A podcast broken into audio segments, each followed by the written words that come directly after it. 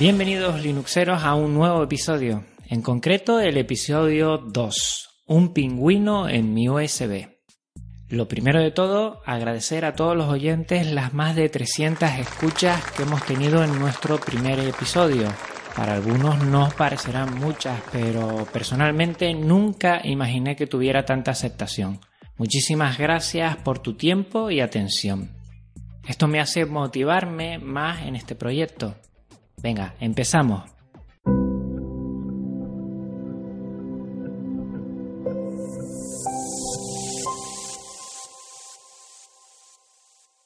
En este episodio, un pingüino en mi USB, le echaremos un vistazo en el núcleo kernel a las distribuciones Leaf. La sección gestor de paquetes analizaremos un netbooting y el comando dd para la terminal. El youtuber Rufon es el elegido como destacado de la comunidad Linux y en el área de notificaciones leeré todos los mensajes que los oyentes nos han hecho llegar a través de las redes sociales y diferentes canales de comunicación.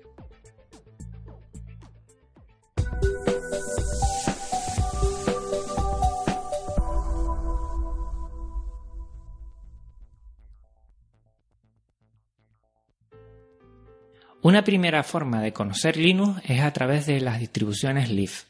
Recuerda que una distribución Linux es un conjunto de software ya compilado y configurado que además del núcleo Linux incluye las bibliotecas y herramientas del proyecto GNU necesarias como el entorno de escritorio, un sistema de ventanas y aplicaciones para satisfacer las necesidades de un grupo específico de usuarios. Para los que quieren comprobar cómo funciona y se utiliza un sistema GNU Linux sin necesidad de instalaciones y espacio libre en el disco duro, existe lo que llamamos la ISO Leaf. Un Leaf no es otra cosa que una distribución de Linux que funciona al 100% sin necesidad de instalarla en el ordenador donde la probamos. Utiliza la memoria RAM del ordenador para instalar, entre comillas, y arrancar la distribución en cuestión. En la memoria también se instala un disco virtual que emula al disco duro de un ordenador. De esta forma solamente hace falta introducir un USB en el ordenador en cuestión y arrancarlo. Al cabo de unos minutos tendremos un sistema Linux funcionando en el mismo. Este tipo de distribuciones solamente sirve para demostraciones y pruebas, ya que una vez que apagamos el ordenador, todo lo que hemos hecho desaparece. Las distribuciones de tipo Leaf vienen también con la opción de instalación una vez la hemos probado. Para hacerte con una de ellas debes bajarte una imagen de una distribución Linux. Una imagen es un archivo donde se almacena una copia o imagen exacta de un sistema de archivos o ficheros de un disco óptico, normalmente un CD o DVD. Actualmente se usan memorias USB para tal fin, ya que lo puedes volver a usar cuantas veces quieras. Un USB antiguo de 2 o 4 GB será suficiente a través de varias aplicaciones puedes copiar esa imagen con un sector de arranque para que tu computadora pueda iniciarlo automáticamente como lo hace desde un disco duro. Tan solo tendrás que elegir ese USB como unidad de arranque de tu PC, normalmente pulsando la tecla F8 o F12, nada más arrancar el ordenador. Si te gusta y te encuentras cómoda con ella, el siguiente paso sería instalarla. Ya hablaremos en otros episodios de cómo hacerlo. Las memorias con distribuciones Leaf no permiten cambios algunos una vez dejemos de utilizar la distribución, aunque podemos hacerlas con datos persistentes, que guarde configuraciones, datos y cambios al cerrar el sistema, manteniéndose en el propio pendrive.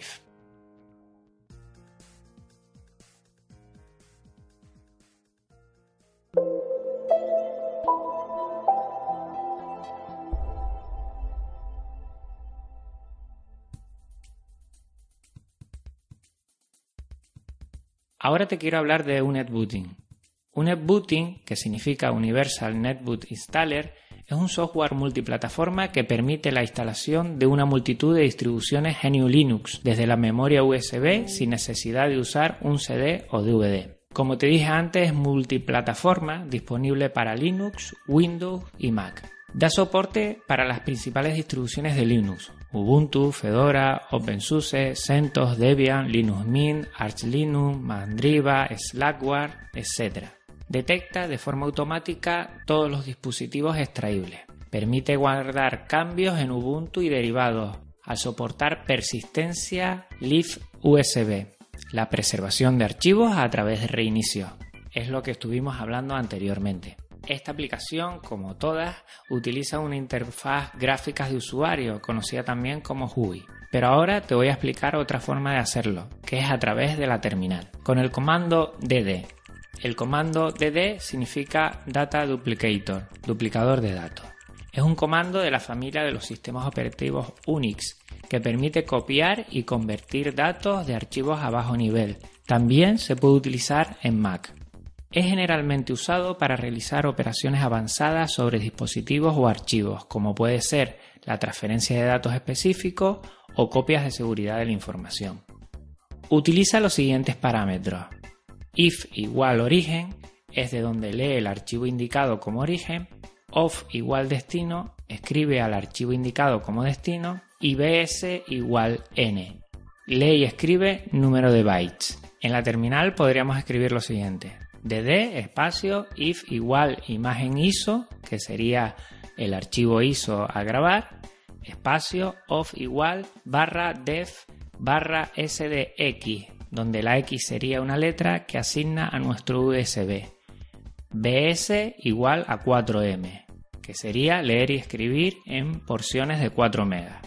Antes de nada, conecta tu USB e identifícalo con el comando fdix barra L Generalmente será SDB1 o SDB, pero tienes que tenerlo muy claro, ya que no es la primera vez que yo mismo me cargo un sistema operativo por grabar una imagen donde no debía, por ejemplo, en el disco duro de mi propio portátil. El comando dd también tiene una particularidad, y es que lo podemos utilizar para eliminar datos de discos duros. Puede realizar un formateo a medio nivel sustituyendo todos los bits del disco, archivo o carpeta por cero mediante dd espacio if igual barra dev barra 0 0 espacio off igual y archivo, directorio o disco duro a borrar. Sin embargo, esto deja abierta la posibilidad de leer los datos presentes antes del borrado en el disco mediante métodos avanzados. Realizarlo de nuevo puede ser un buen método, pero si se quiere una protección completa, se recomienda escribir datos aleatorios utilizando dd espacio if igual barra def barra urrandom espacio of igual archivo, directorio o disco a borrar.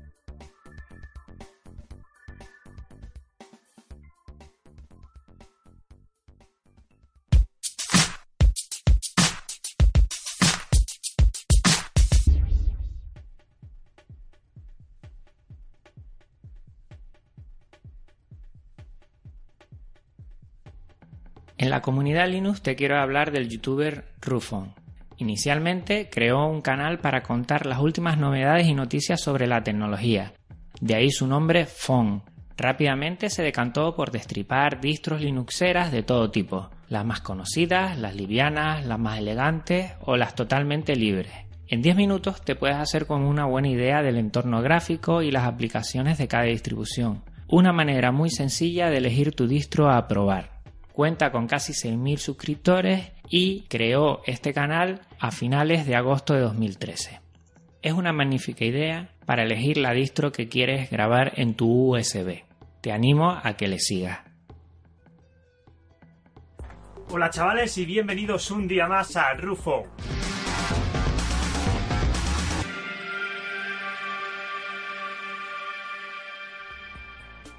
Bueno, como veis vamos a celebrar hoy algo.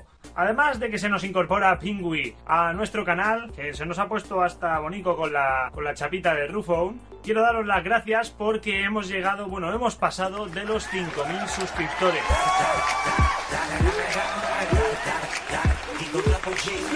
Bueno, ¿y eso qué significa? Pues mira, que hoy vamos a hacer una review porque me siento motivado y vamos a hablar de un sistema operativo que creo que merece la pena mucho eh, mencionar.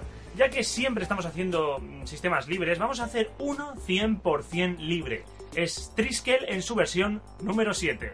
Vamos con ello.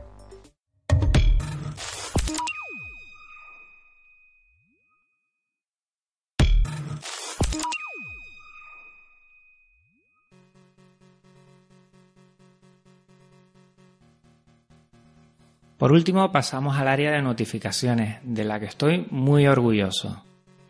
Vamos a echarle un vistazo a las diferentes redes sociales y canales de comunicación donde me han hecho llegar muchos mensajes.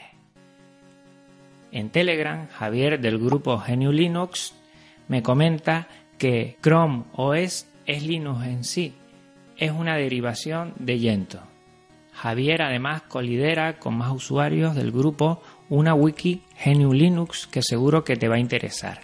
gnulinux.pw. Repito, GNU Linux, todo junto, punto pw.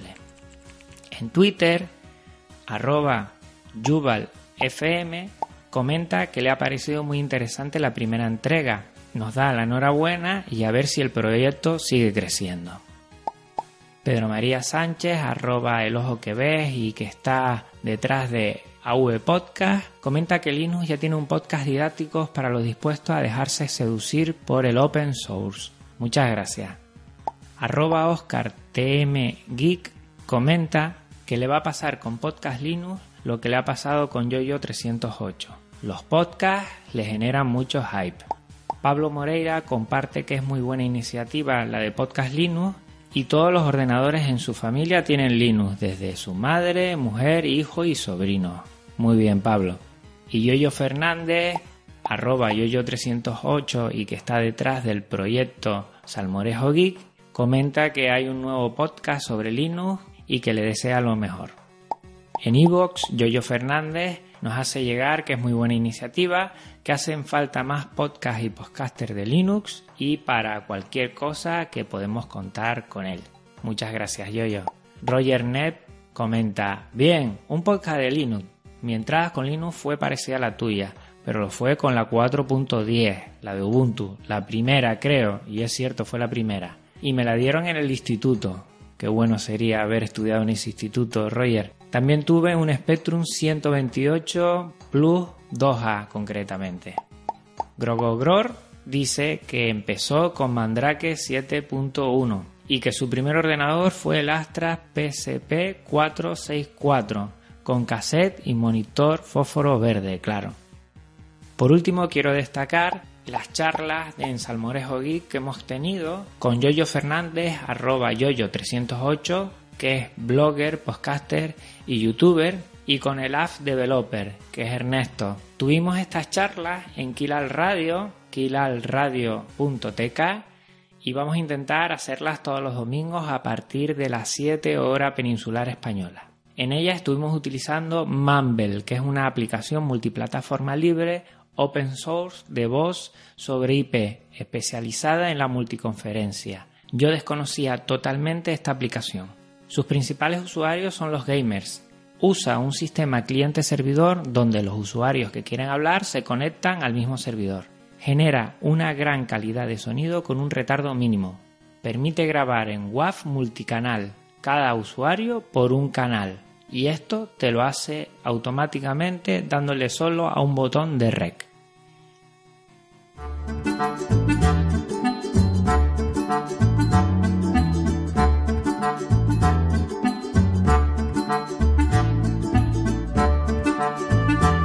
¿Cuál es el mejor escritorio Linux o cuál es el mejor entorno de escritorio en Genio Linux? Esto es una pregunta mm, de difícil respuesta. Algunos te dirán Genome, otros te dirán KDE, otros te dirán Cinnamon, otros te dirán XFC, otros te dirán Budgie. Lo cierto es que depende, depende de cada persona, depende de las necesidades de cada persona, si se mueve en un ambiente de productividad, si se mueve en un ambiente doméstico, depende del hardware de cada persona también, si tiene un hardware más o menos potente, también depende un poquito de, de un componente emocional, si te gusta más uno u otro por este aspecto. Pero bueno, podría decirse que, que, nunca nos podríamos nos pondríamos de acuerdo en este sentido. Entonces, para intentar esclarecer un poquito, eh, intentar debatir, intentar llegar a una conclusión para saber cuál es el mejor escritorio Linux sin dar la típica respuesta que mejor se adapte a tus necesidades y el que más te guste, eh, he vuelto a invitar a los amigos Ernesto, el app developer, y el amigo Juan, eh, Podcast Linux. Ya estuvieron el domingo pasado con nosotros, fue todo un éxito. La gente ha pedido más, quería más podcasts participativos, más podcasts de debates, y eso es lo que hemos hecho, y eso es lo que hemos hecho. Así que no me voy a enrollar más en la introducción como hago siempre y si queréis saber de verdad cuál es el mejor escritorio Linux o el mejor entorno de escritorio Genio Linux y el por qué, os invito, os invito a que escuchéis el audio con toda atención del mundo. Eso sí, os doy nuevamente las gracias por estar ahí un día más, un domingo más, o cuando escuchéis esto, por apoyar a los podcasts y por seguir escuchándonos siempre. Los dejo con el audio muy interesante, no se lo pierdan. ¿Cuál es, cuál es el mejor escritorio Linux? Salmorejo Geek Podcast, un batiburrillo digital de Yoyo Fernández, una mirada diferente con los temas que le salen de su cabeza y que tú quieres escuchar.